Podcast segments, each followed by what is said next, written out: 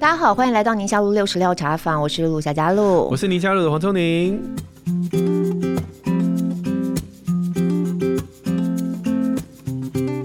这一集上架的时间是大年初四哦。好了，这个梗。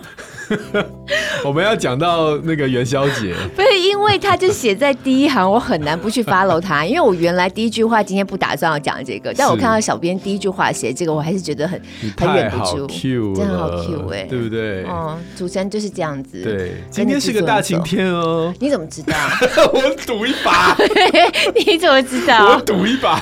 大家都知道我们录音的时候，其实离大年初四还很远，我就赌一把。今天是个大晴天哦，是出去走走的好时机。对，我们录音的时候，距离除夕都还有差不多两个礼拜。对，对，赶快来看一下。哎、欸，我我好期待哦，我好期待到时候开奖，不知道大年初四。然后外面下大雨、打雷，然后黄医师在讲什么鬼？真的。好啦，农历春节前后哈，每一年其实到这个时间点呢，大家也是也不能讲都习惯性的，但是就是会碰到职场上面一个转变。如果说你要换工作的话，都会在农历节前后会去做这个安排。原因其实很简单，年终已经拿了，对，年终有没有入袋？你这辈子应该都没有换过工作，啊、对不对？不要说换工作，连换公司都没有过。换一间办公室，我真是一个巨婴。今天这一集我到底要聊什么呢？大家应该听得出来，我们今天的内容有可能会跟转职。跟工作、跟职场有关，对，其实也蛮多听友有时候会敲完成我们聊职场的事情，是是是。但我有说过，因为我们两个现在都在职场当中，对，你倒是换了不少公司，但你没有转换职业别，对，职业别还是就算是现在。做 podcast 好了，从影像为主的做到声音，对。但是播新闻这个一直都还在嘛，嗯、只是有的时候还会做一点其他，但是都还是在媒体产业。这个还是降阶，你本来是出一张嘴跟脸，现在连脸都不会没了。这是降阶 podcast 只剩一张嘴。哎、欸，可是预告一下，我们今年真的是有想要做一点点 YT 的影音，就是要露脸。对对对，我刚刚开始录音之前，我还在跟我们小编在讨论这件事情。开始之前，你不是说你一根白头发都没有吗？为了要露脸，一定要这样秀一下就是了。哎、欸，了不起耶！我们两个一九七七年次的六十六号茶坊，我到现在一根白头发都没有。那天我们在梳妆室，我们化妆师就是又翻了一下我头发嘛，他说你真是一根都没有。他说全主播组他们在弄头发的，年龄大大小小的，他说比我年轻很多的都没有像我这样。厉害啊！你一根白头发都没有，你染什么？就是染颜色啊！哇塞！染颜色挑染，然后他们最后有个结论，每次讲到这，他们的结论就是因为我都不用脑，不是这样吧？不要这样，哎嗨，用不用脑跟有没有白头发没有关系。好啦，聊到那个转职哈，换工作呢，我年轻的时候在转换一个工作的考量，我都会觉得我机会成本比较低，嗯、想起来好像可以比较阿萨里，比较潇洒一点。嗯，可是到我们现在四十好几岁了，你累积在这家公司，例如说你在你们医院马街，对，那已经是累积很长的，没错，对不对，对？reputation 在那边，然后资源各方面都在那里。嗯那像我其实也有点类似这样的状况。嗯、你说一个变动对我们来说都是人生上面很大的改变，对中年人来说，没错。可是是不是就没机会呢？其实也不是。不一定。我们今天邀请这个来宾哦，我非常期待。嗯，我们刚刚在试音的时候，他一讲啊，hello 什么的，test test 之类的，就，Oh my god，超熟悉的声音，因为我很常听他的节目。太棒了。对，算是我的偶像了。好像对，今天要邀请到的是下一本读什么 Podcast 制作人瓦基，瓦基好，Hello，两位主持人大家好，各位听众朋友们大家好，是不是？这个声音听起来多么的读书人。啊，有磁性，对啊，读书人也是啦，读书人啊，对对对，嗯。瓦基出新书了，然后这次真的很高兴可以请瓦基来跟我们聊一聊，因为我从你应该下一本读什么上架没有多久，我就有注意到这个节目。嗯哼，原因是因为这名字实在是取得非常好，它就会让我觉得对，那我下一本要读什么的感觉。嗯哼，然后我就会想要听一下，所以在刚开始这节目没有多久，我就一直有在 follow，然后一直听，一直听，听到在。我们终于有机会可以邀请他，我跟他聊一聊。所以我有大概了解一下瓦基自己过去的背景，嗯，然后大概了解一下他是怎么样跨足到做内容，然后开始成为一个 podcaster 这样子。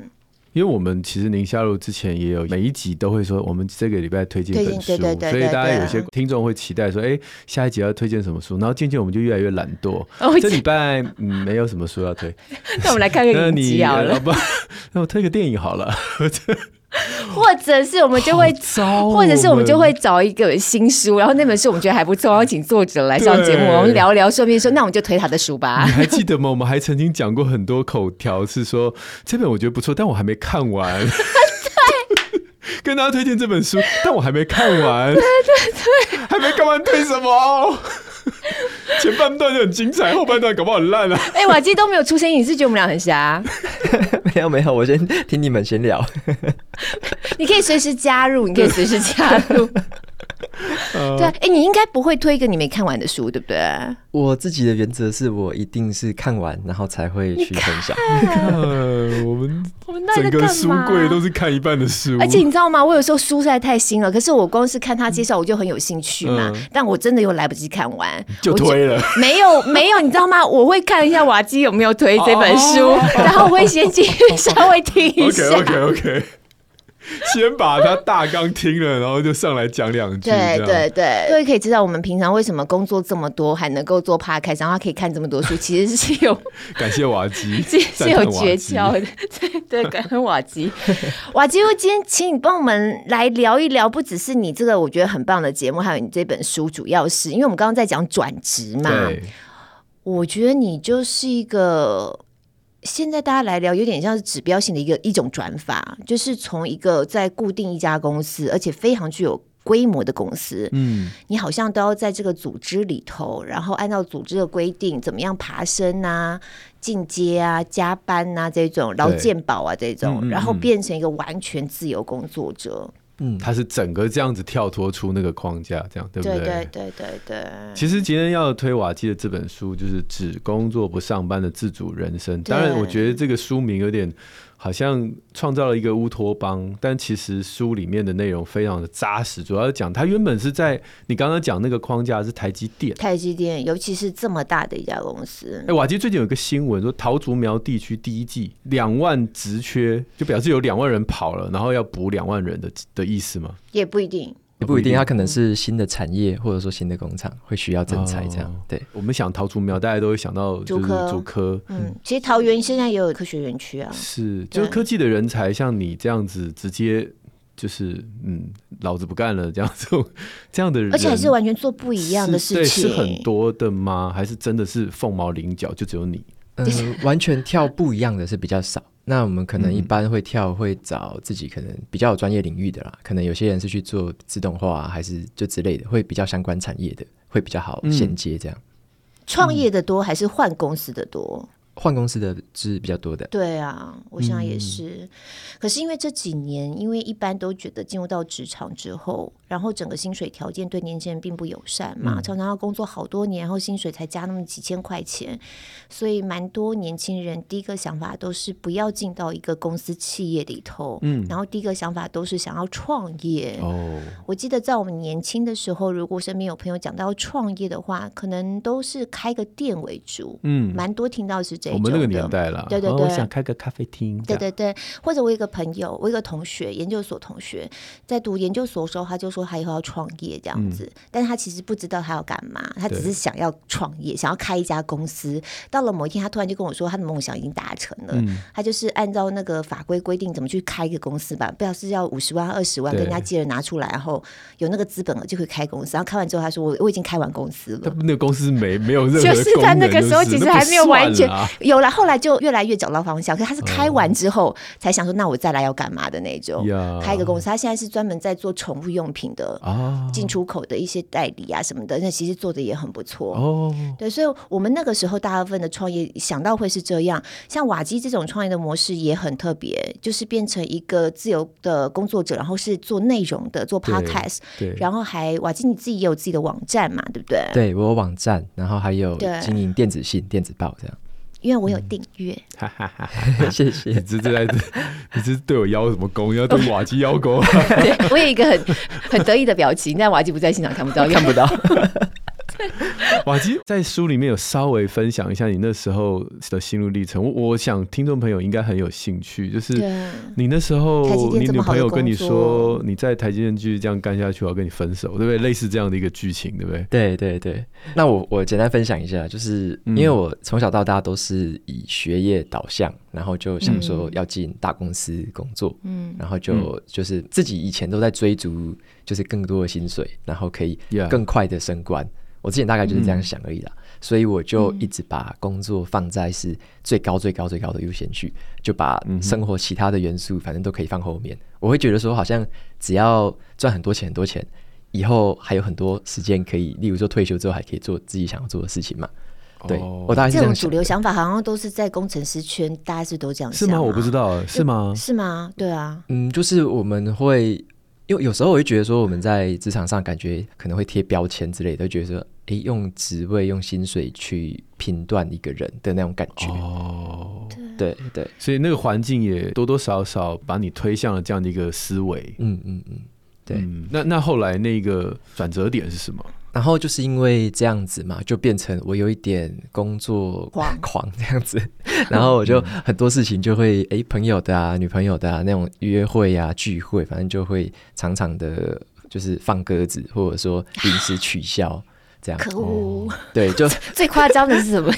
最夸张是什么状况？就就是例如说，像之前跟女朋友要安排去韩国去玩，然后就订好了机票，订好了饭店。然后有一都订好了，对，都订好啊。有一些是付款不能取消的那一种，对。嗯。然后，而且那个行程是完全是我女朋友排的，都都不是我排的，我只是跟着，对，我只是跟着去。他不连行李都是人家帮你收，有可能。对，我就感觉我只是伴游那种感觉。然后，重点是这样子规划完之后呢，就人来就好的一趟旅行就对了啦。对对，但但还没有出发的时候，就因为工作上有一些比较紧急的任务嘛，然后。重点是我自己觉得是非我不可，然后我自己觉得我想要展现，我想要表现，所以我就自己决定的，也不是老板要求的，就我自己决定说，我先把那些东西就取消，机票、饭店全部取消。对，然后我就把取消之后，然后就跟老板说，诶，我已经主动取消了，我要做这个工作，然后就感觉好像很有责任感的感觉，然后我才跟我女朋友讲说。哎、欸，真的不行啊！那工作的关系，所以我这次先取消，我们之后再去。天哪！对，所以他已经是前女友了吗？没有，还是现在的。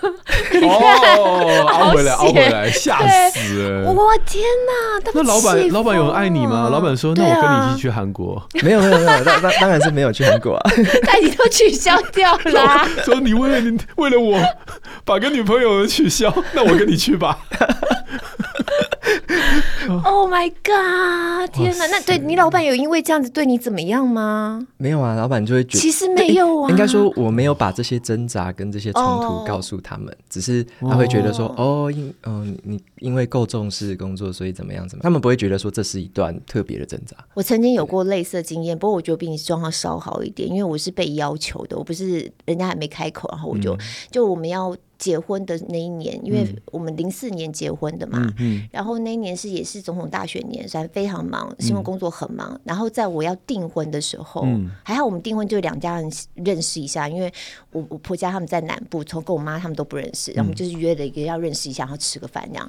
要订婚那一天呢、啊，大概前一个礼拜左右吧，然后我们公司就跟我讲说要去一趟美国，就是一个美国总统大选的一个出差，就是要我去这样子。哦然后我就说啊，可是我我那天要订婚呢。然后我们长官就说：“那你瞧一下，瞧一下，嗯，你就跟长官说，那你帮我瞧一下，六张机票，我们一起去美国订婚也是不错。”哎，我就瞧一下了，我就瞧掉了。我但这可是后来想想，觉得也觉得哦，I'm sorry，可是。对，可是他比我更过分。婆婆还记得这件事吗？婆婆，婆婆婆没有在听 Podcast，他应该不知道。他可以不要勾起他的回忆。你也知道我最近要跟婆婆同住，不要不要让我们有一个不好的开始，谢谢。你看，我还是被要求的，瓦基是自己。那一样的问题，长官有非常 appreciate 你的这样的一个付出吗？我觉得在我们新闻圈，好像碰到新闻事件，你是理所当然要去的。每个人都是这么做，倒不是因为你这么做他 appreciate 你。而是如果你没有这么做的话，他就会记得你在这个时候，然后公司有要求要你出差，然后你为了什么什么什么，你说不要。对，我觉得，我觉得比较是这个逻辑。我觉得大家都会在职场上把自己的工作神圣化。这个是我在工作很多年之后理解的。喂，瓦基，你那时候应该工作多久的时间？我那时候是大概已经六七年的时候做这种决定。对，也有六七年了。嗯，你是哪一件事情？就是真的是你女朋友说你再这样下去，我跟你分手，你就立刻痛定思痛，然后传简讯给老板说我不干了。这这有 这么戏剧化吗？还是你经过什么样的转折，深思熟虑，然后安排，然后慢慢 fade out 这样子？哦，那一个时间点到后来离职，其实是不同的故事了。就是 OK OK，那一个转折。跟一些冲突，就是他最后的已经受不了，想要跟我分手。那一个冲突是让我重新的去思考，说我自己人生在追求的事情，还有我到底怎么样看待工作跟我的生活，还有我跟亲人的关系这样子。所以那一个时间点是让我有点先醒过来，然后对，然后去走另外一个方向，去尝试另外一个方向，开始去走。对。哦，就是他唱分手吧，我们分手吧，然后你就醒过来了，也没有 没有那么轻快啦。那那时候才开始写部落格吗？因为我知道你是先从写部落格开始嘛。对对，就是像那个时候呃发生那件事情之后，然后我之后又做了一个先斩后奏决定，我就之后还 有，反正我一直先斩后奏，对，就是像那时候台南开了一个新的工厂。然后我就决定要从新竹调往台南去新的工厂，因为这就是一个很长期的，对，要搬到别的城市去了。有可能是因为新的工厂会有新的升迁机会嘛，新的环境这样子。嗯，对，所以我就自己先决定了。然后我也是过了好几天才跟我女朋友讲说：“哎呀，那不好意思，我有决定要去台南。”不好意思。然后 他说：“你滚，不要再回来了。”对，然后你看，不要回来算了。对，然然后我就去台南工作了嘛，所以在台南工作的时候，其实因为新的环境，然后就有新的工作压力啊，新的东西要学，而且我那时候转职也是转到一个新的单位、新的业务，所以我就全部都重新开始在学，然后再加上又变成是新竹跟台南的两地远距嘛，然后就一一直冷战，就是等于说我传很多 LINE 的讯息，他都是已读不回这样。哦，对。对，然后我就在台南的一开始那段期间就有点痛苦，就是我又回宿舍，然后又工作到很晚，然后回宿舍，嗯、然后又被已读不回，然后就不知道我到底在干嘛，就对，我到底在追求什么，不知为何而战。对对。对对对，就是很挣扎，然后每一天其实也睡不太好，嗯、所以就那个时候开始就试着多靠阅读去，有点像是去了解一下说，好，我自己人生，像我那时候读了很多关于人生意义的。关于对关于个人生涯规划的怎么样去，嗯、就是有点比较软性的书籍，然后我就开始觉得从那里面有学到蛮多东西，就开始做笔记，开始去写文章，有点像是把工作跟感情上面的那种那种压力，透过另外一个管道去抒发疏解，然后去写部落格架网站这样子。然后开始做，嗯嗯嗯。那你女朋友有开始就看你写的东西吗？她从来不看了，没有，没有在，她没有什么在看。我跟你讲，能够理解，因为像我老公也不听我的节目，因为他现在比较听的，因为他发现我都在节目上讲他的坏话。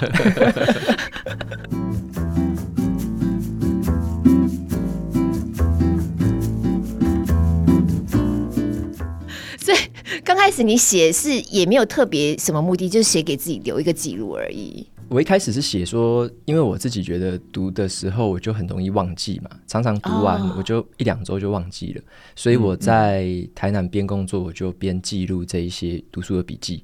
那我那时候就读很多关于怎么样个人规划自己的时间啊，怎么养成一些早上的习惯，然后可能怎么样写作，怎么样做笔记，我就一直在学自己想要学的东西，然后让自己可以稍微分心从。工作跟感情的压力分心开来，去学其他的事，那也架网站就觉得很好玩，因为我是工程师嘛，我以前就会写程式什么的，所以就稍微就喜欢想说，年轻人都会架网站的，那我一把老骨头了，我也可以玩玩看啊，我为什么不行这样子？嗯，对，就就边做，然后就开始做阅读前哨站的部落格，就越做越有兴趣这样子。所以其实刚开始的时候，你并不是为了要转职，或者是你人生的在工作上面、职场，或是就是不是工作的这个方向再去思考这件事情的吗？哦，对，是人生。我我一开始的时候，嗯、我在做部落格、在架网站的时候，我还没有想过离职这个念头。我那时候想的只是说，我在工作时间之余，我有另外一个兴趣、好玩的事情，对我有用、对别人也有用的事情在做。嗯、所以我那时候其实把我的阅读前哨站的部落格不会当成是一个什么收入来源，因为我一开始架网站，我就把所有的那种收入，可能博客来的导购的收入啊，我就把它是全数捐出去的。我我已经定了这样的目标，就是我做这件事情的初始目标不是为了赚钱，不是为了赚钱，而是为了可以。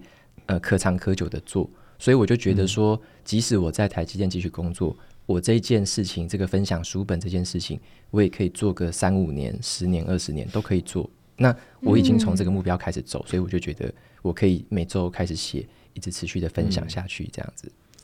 这真的是我听到好多都是差不多的开始，就是当他们一开始要做一件事情，嗯、当然之后发展很意外的变成一个非常好的发展。那你回头去推的时候，都会知道说，其实刚开始都是有兴趣，我想要做这件事情，而不是为了我想要换个工作，我实在是很受不了我现在生活模式，我想要跳脱，我想要什么，就是不一定是这样开始，而真的就是我喜欢这个事情开始的。嗯嗯嗯。那在这样子一个双轨的进行中，到了多久之后，你突然发现你好像可以对把台积电就是抛到脑后，对踹他两脚，对，就是当股票涨有卖掉钱的 时候，太开心了。我是在开始部落格开始写一写嘛，比较文字形式的。那因为我在做这件事情，所以我就读了很多关于商业模式，然后跟一些自媒体的经营方法。哦还有一些什么跟个人的品牌啊，怎么样把自己的专业塑造成一门事业之类的，我读很多这方面的书，那我就实际的把这些东西继续应用下来，那我就渐渐的发现，哎、嗯，其实这件事情，我如果可以把它变成一个商业模式，它就是可以获利的嘛。嗯、那再加上后来大概做了一年多吧，我就开始录下一本读什么这个 podcast，嗯嗯，然后推出之后。因为我自媒体的整个生态系，我就是有个人网站、有社群平台、有电子信，又有 podcast，所以它等于是所有东西交织在一起，就相辅相成。所以 podcast 后来也就、嗯、呃陆续的越来越多人收听，得到越来越多关注，嗯、那也带来了一些机会，这样子。嗯嗯嗯，就是你手上有不同的东西，不同的筹码，等于是，然后就可以发挥一个综效。对对对对。对但是那个要临门一脚还是有点困难，因为很多人可能会认为，我不知道，像我们一届，就是很多人会觉得这挺有饭碗啊。我再怎么有兴趣，就像我自己，对不对？我再怎么有兴趣，就当然当医生我也很有兴趣啊。嗯、那尤其是工程师，或者是在台积电应该也是稳稳的吧？压、啊、力虽然很大，但是应该也是进去之后没有什么出大包，也不会怎么样啊。嗯，不太一样。那个压力，或者说你对于你未来的。安排其实是很，我算是蛮紧迫的吧。就是，嗯、呃，如果如果说你想要继续升迁、继续往上爬，你需要克服的挑战，嗯、你需要面对的压力是越来越巨大的。嗯哦，投注的时间也会非常多，投注的时间跟精力是很很多的。就是你可能会想要尽可能贡献更多嘛，假日啊、嗯、下班时间，甚至加班时间，就是你会尽可能的要这样。因为其实，在台积电优秀的人非常多。比你努力、嗯、比你厉害的人也非常多，所以你如果还要能够站出头，那你当然你要付出跟你要这个代价是非常的高的嘛。对，所以这个决定最后让你哎毅然决然的转职是这个关键因素是什么？我后来去体会一下我自己，有点也比较高空，就是说我对于这个世界的意义啊。我我那时候在想的是说，嗯、我在台积电做的话，其实我坐的位置。我能贡献的，假设说好，我做了八十分好了。那、嗯、台积电有这么多人，其实你去找其他人做六七十分的，我的位置也是可以做啊。就是我对、嗯、我觉得，在一个大的体制之下，我能够贡献的这个独特性其实比较少一点，相对来说比较少。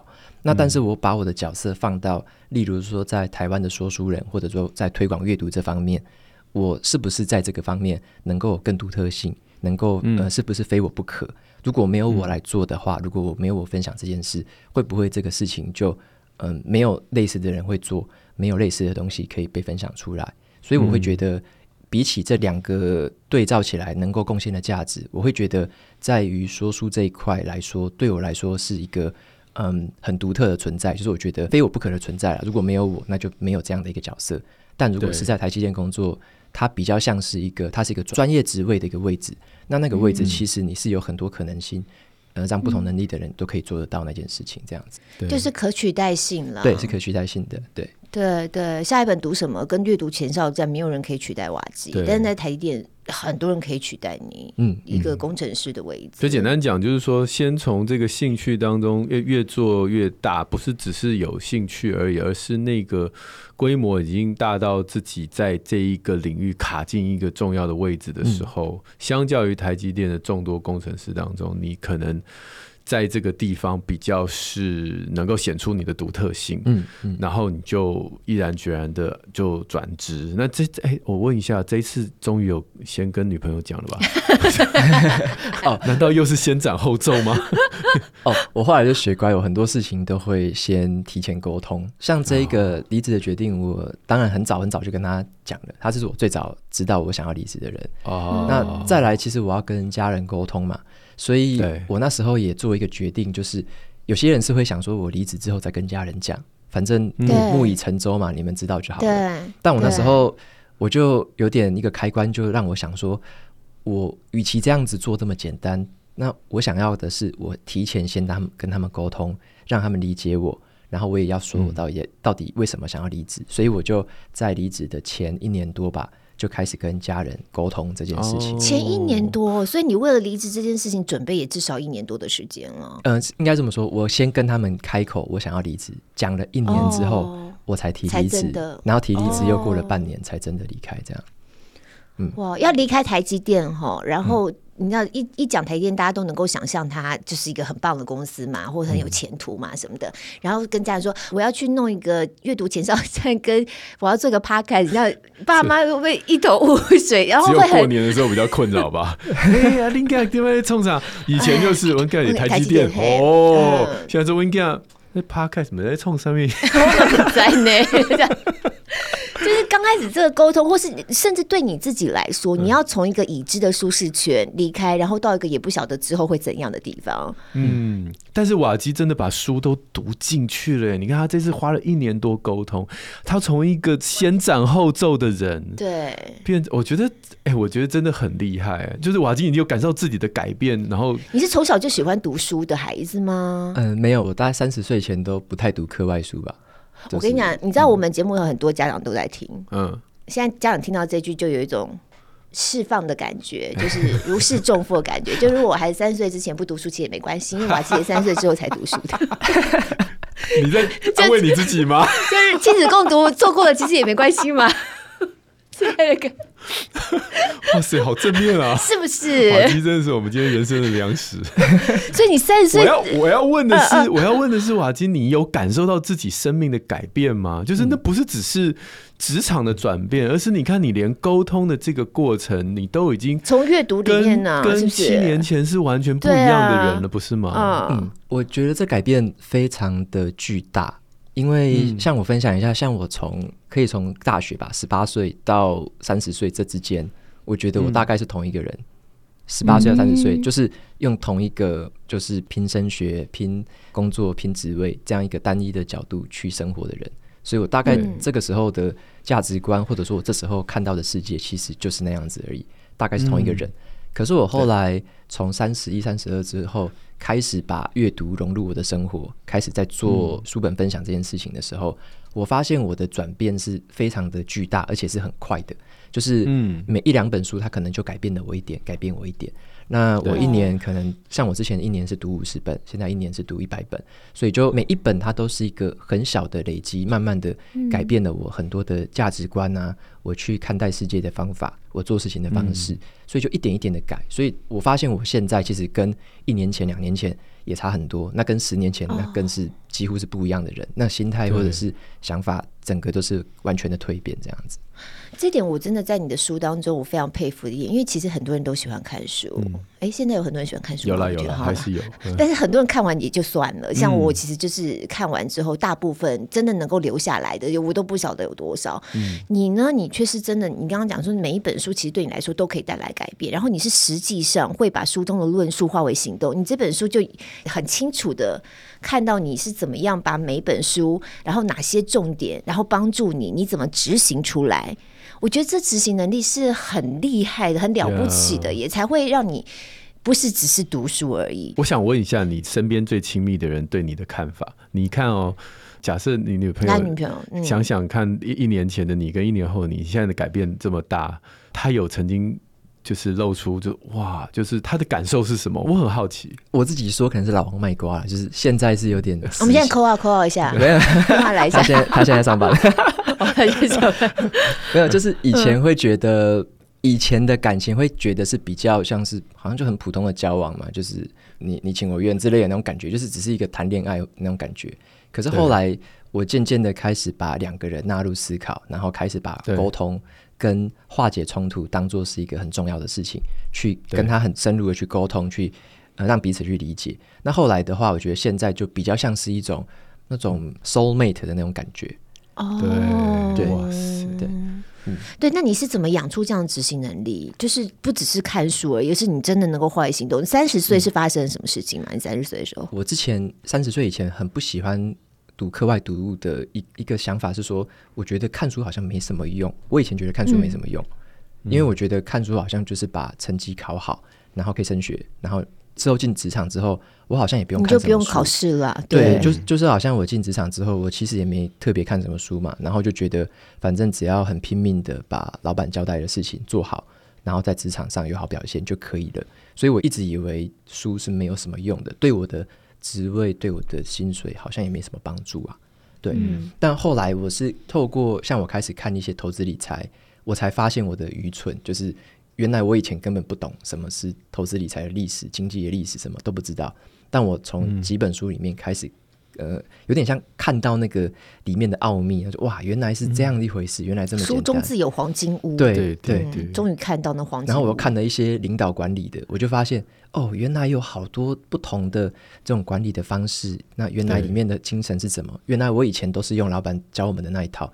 单纯的那样做事情，嗯、但是我其实可以有很多的选择，我可以有很多很适合我个人化、适合我团队的选择，所以我等于是透过这些东西看到了很多的可能性，了解到有很多条路可以选择去走。嗯，对，那就渐渐的让从三十岁之后开始有这样的一个体悟之后，我就觉得阅读它好像可以跟我的生活实际的做结合，因此我就很喜欢把只要我读完一本书，里面有一些行动的指南。我会挑选对我有帮助的去实验看看，我都是用实验的态度，因为我有时候会觉得书本的东西它不一定是真的，可是如果对我是有用、对我有帮助的，那就是值回票价。那如果对我没有用的话，也没有关系，至少我有尝试过，我知道它有哪里没有用。那以后我再碰到的话，我就大概知道有这个经验，这样。嗯，就先挑个一两项先来试试看，这样子。对对，实际的去做这样。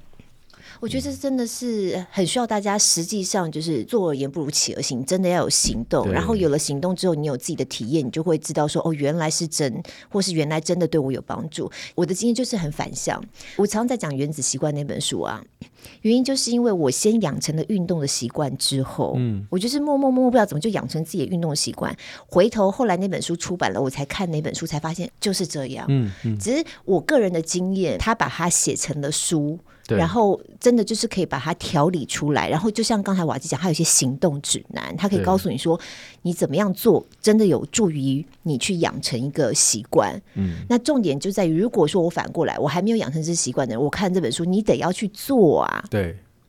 对啊，重点还是你要去做。我觉得这个跟个性有关了。嗯，有些人就是在，就像我们之前访问这些小猫老师啊，对对对，或者什么，就这种体验教育的，嗯、他们就会比较着重在你先体验了，然后你有感受了，然后你就回过头来看这一些文字，嗯、你就会特别的有感觉，感觉吸收特别快，然后就会加成上去。对对对。那我觉得瓦基还有我，我我自己，我觉得我也是这一类的人，嗯、就是我会先从别人的别人的经验，然后我大概心中有一个想法蓝图，那我决定要做。比如说这个，我会先有的时候会预设说啊，这个我可能做不到，但是如果我决定要做。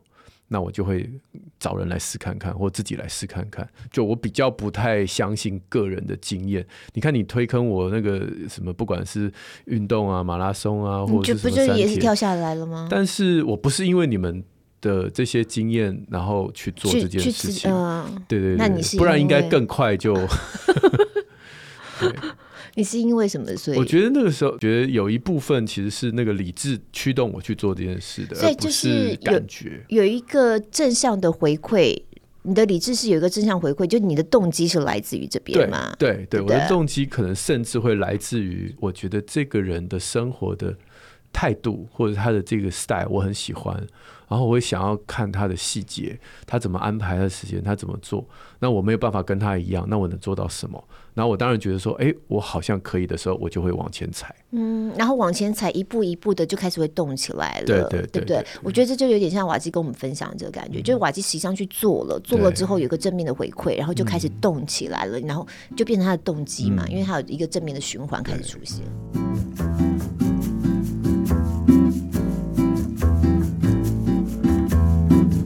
那我们节目前半段来讲，就是聊的是瓦基从书本当中阅读当中，把他的个性，把他的人这个人的这个啊社交，还有他的整个生活，都换了一个人，好像换了一个人。那我们后半段就来讲这本书里面，其实蛮有一种感觉，就是你从一个有框架的职场变成一个自由工作者，你觉得有没有人是不适合跟你一样走入一个自由工作？他必须要后面有鞭子，前面有胡萝卜才能。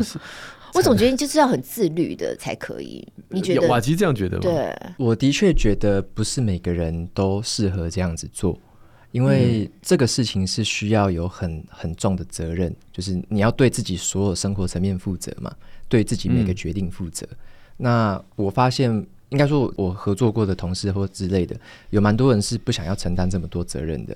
他会希望说，嗯、好，那就是主管叫我做的就好了。哦、好，那合作对象叫我或客户要求我做的就好了。只要是别人没有要求、嗯、没有要我做的，我不想要去自己去做，因为我如果做坏了，那是我的责任啊。如果我做好了，好像也还好。所以其实不是每个人都会有这个勇气去勇于去承担这种自己做决定的这种责任。对，嗯，对。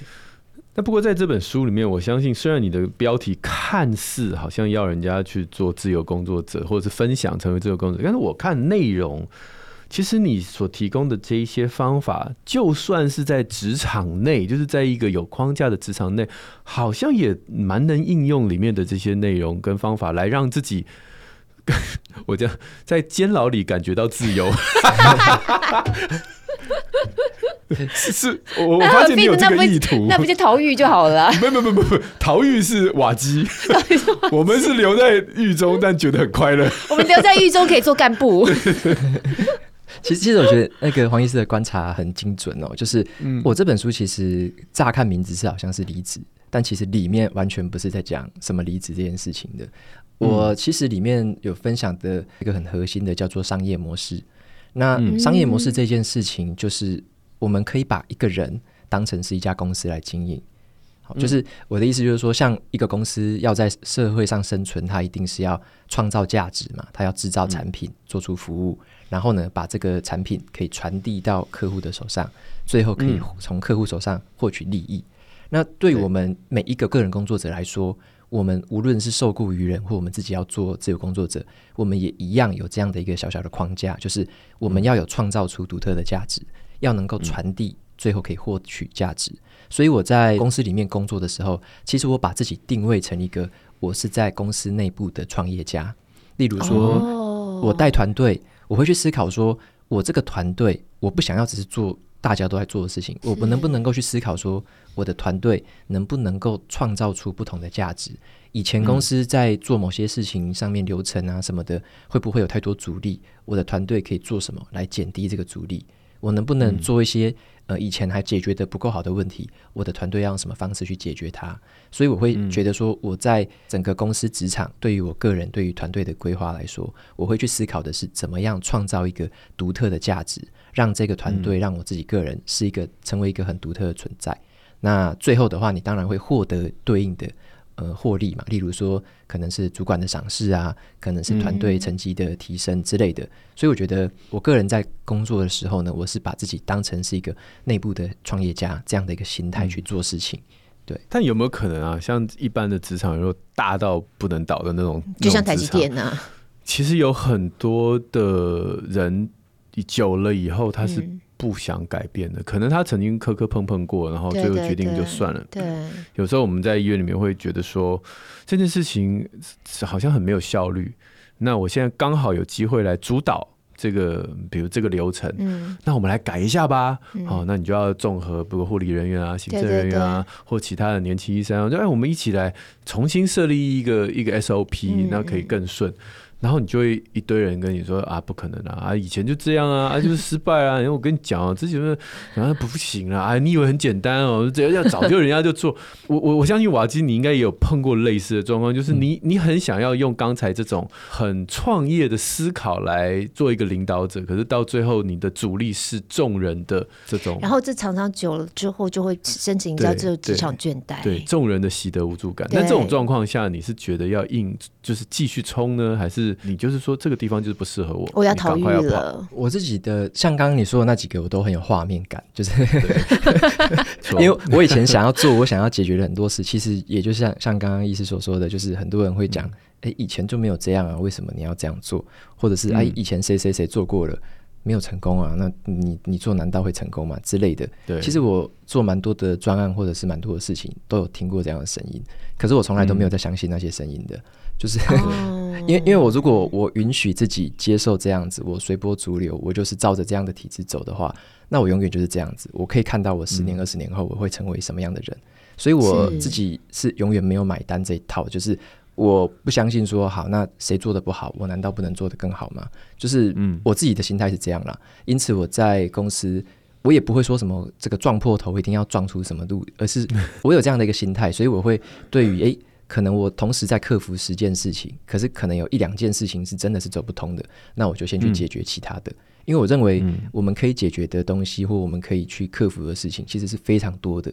对，那除非说啦，我这十件事情一个都克服不了，全部都撞破头都没结果，哦、那这个公司就不适合你待啊。我我认为是这样子，但一旦这个十件事情可能有几件事你是可以继续做，继续做得更好的，那你就先把这边做好就好了。嗯、那你在这边做好的一些 credit，可能可以再应用到以后，可能原本你克服不了的问题，以后可以被你解决。我自己的心态是这样子。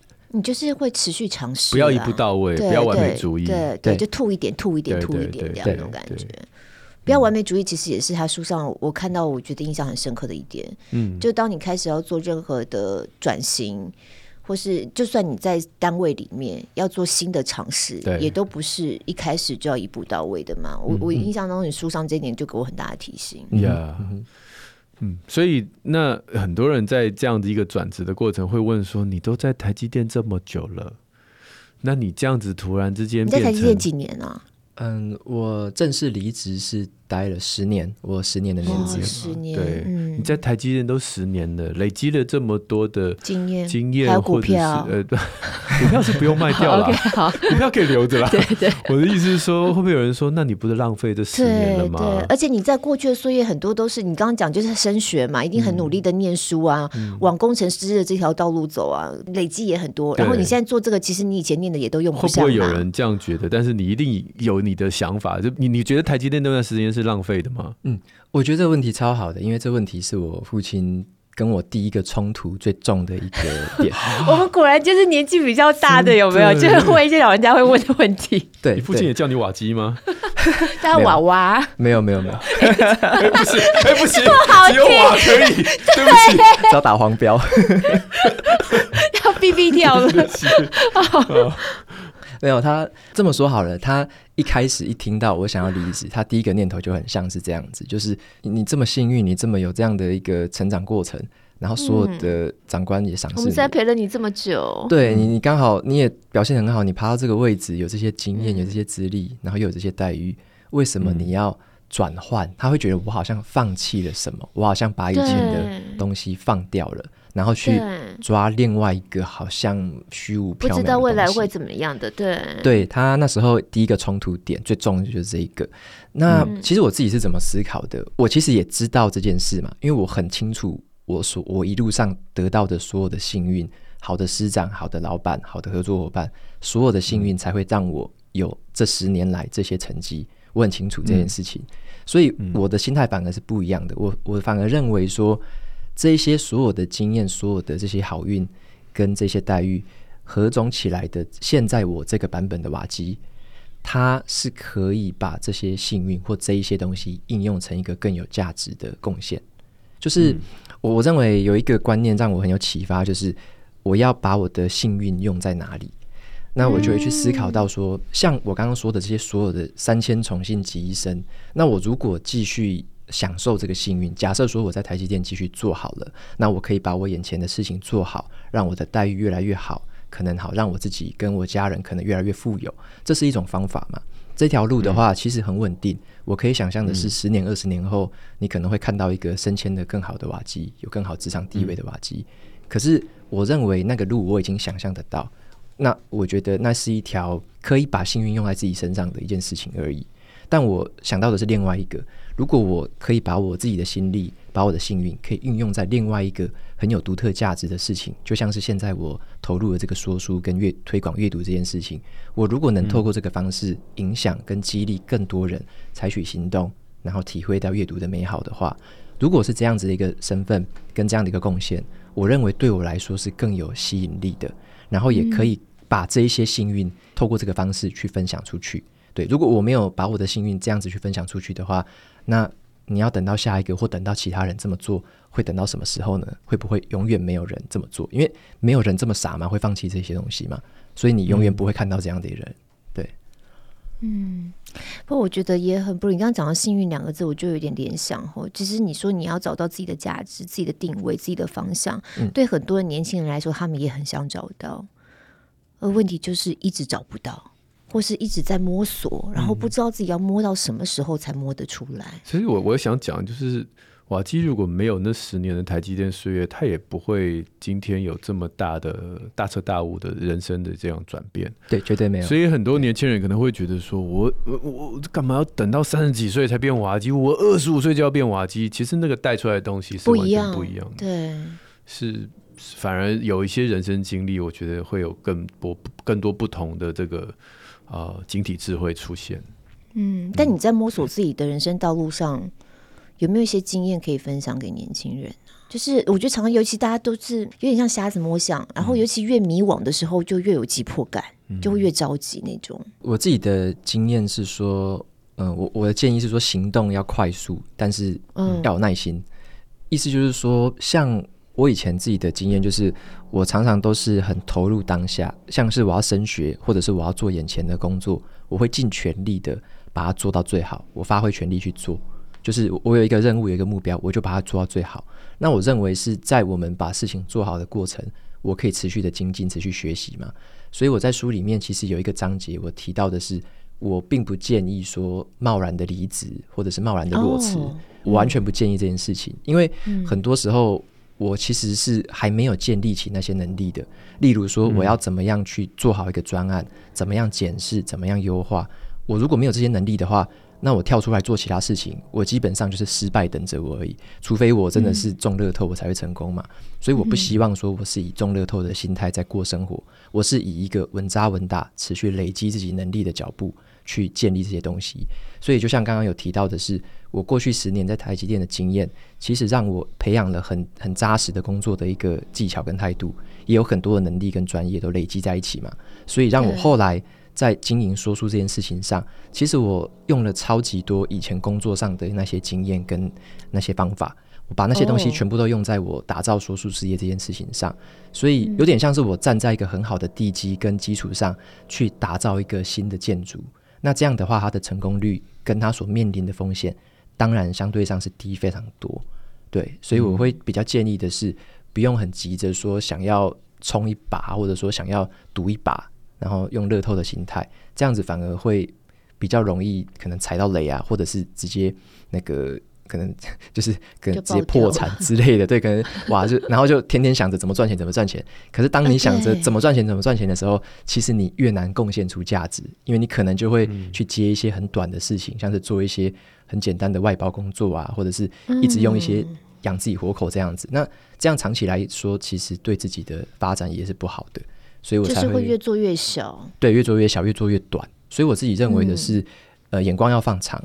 但是我现在的行动就要扎实的，现在就把当下的每一件事情都做好，每一件事情都要有学习，都要让自己有改变，持续的去累积。嗯、那你未来的话，一定是透过以前的这些累积，会转换成不同的能量，这样。所以这个应该是一个转换的过程，那它是需要时间的。呀，嗯，十年前你会想到现在你会是个，不要说十年前了，五年前你会想到现在你是已经完全。抛下工程师的身份嘛，然后变成一个知名的 podcaster 这样子，完全不会想象，我是不会，我完全不会觉得，像我五年前的话，我还在公司工作的时候，我完全不会觉得我可以写文章，我也不会觉得我会录音，我也不会觉得我会演讲，嗯、对，我完全不会认为这样子。那如果让你去想十年后你会是什么样的瓦基，你现在能够想象吗？我，我现在也不太能够想象，他他一定会不一样，但是我也不会对。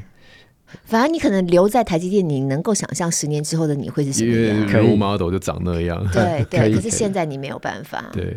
可是现在的没有办法带来更多的期待，对，更多的可能性。对，我可以想象十年后，这样就跟我们一样年纪大。不是啊，就瓦基生小孩，他就会终于看到我的 书，然后他会去挂你的门诊，终于看到我的书。他现在每年一百本里面没有育儿的书，真的，而且没有阿布跟小乐。好啊！所以我跟你讲，十年之后，瓦基开始开一系列课程，就是亲子共读之类的。其实很多部落客都这样，本来都做什么美妆啊什么的，然后当了妈之后就哇，整个就往亲子那个地方移，那都是想象不到的啦。是，对。哎，我们最后一点时间呢，如果真的有年轻人想要做一个自由工作者哈，或者是像我们中年人这样子想要转业，想要开始斜杠，你会有一些什么样的比较明确的建议给大家？有年龄限制吗？四十六可以吗？我想哭哦！哎，人家张忠谋出来台积电的时候都已经五十几了，好像六十，这不能 不能比吧？你要你要跟我说，可是人家是张忠谋，你你是夏家璐，我就 OK。好，我觉得建议的话，当然要先读我这本书啦。太太好了，没有没有没有。哎，这本书真的很实际耶，因为它就是一个。我觉得它有点像工具书，嗯、是，嗯，因为我觉得很多方法是你只知道一两个点，其实没有用，你必须知道很完整的一套脉络跟方法，每个方法都做得好，嗯、加重起来才会是一个很成功的现象。那如果只是单点几个几个突破，那其他有一些地方又做不好，那其实加总起来它还是一个没有那么成功的东西。所以我觉得很好，每个环节都很重要，但是就是照顺序要把它做好。这样，嗯、那如果真的想想要，例如说。呃，例如转职啊，例如想要做一个新的事业，自己做一件这个事情的话，我觉得最重要的应该是从生活周遭去探索一下自己有没有看到一些痛点吧。这个痛点的意思就是说，它是别人一直没有被解决的问题，或者说这个社会上还没有被做得好的事情。像我当时为什么从阅读切入，就是因为我在阅读上面，我比较没有看到。可以经营十年以上、二十年以上，持续这样高强度、高节奏的分享，然后也没有融合一些实战经验啊，这种行动后的这种想法的，我没有看到这样子的一个分享嘛。那我也没有看到足够有吸引力、阅读体验够好的种种我没有看到的东西，都是我现在所做出来的东西。